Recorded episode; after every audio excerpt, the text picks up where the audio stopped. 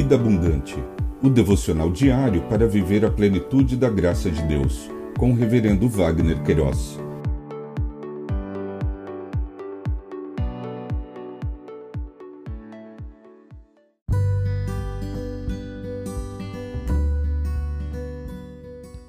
Olá! É um privilégio compartilhar a palavra de Deus. O nosso tema hoje é José compreendeu os desígnios do Senhor.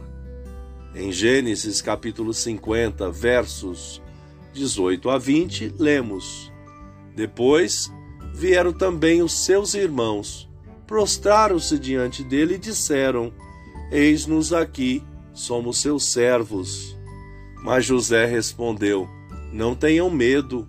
Será que eu estou no lugar de Deus?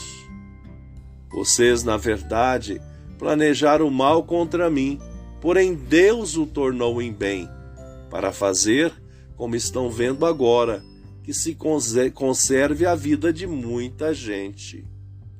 Compreensão e desígnios, conforme o dicionário online de português disse-o, compreensão, capacidade de entender o significado de algo, entendimento.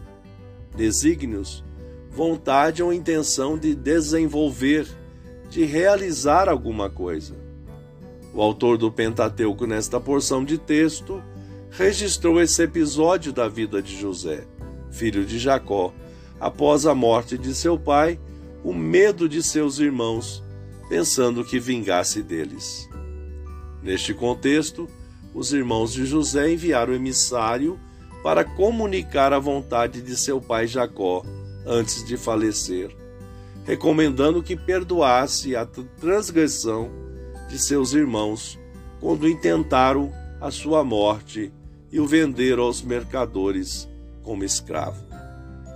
José respondeu aos irmãos de forma explícita, amorosa, declarando que compreendeu os desígnios eternos do Deus Altíssimo.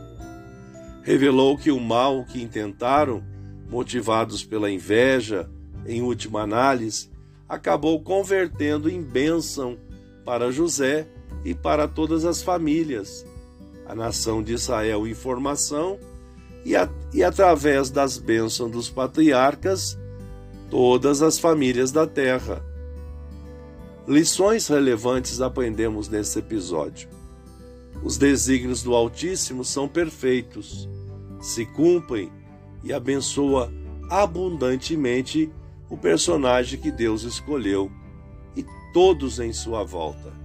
Aleluia! Pensamento para o dia. Obrigado, Jesus, porque incluiu-nos em seus desígnios eternos. Deus te abençoe.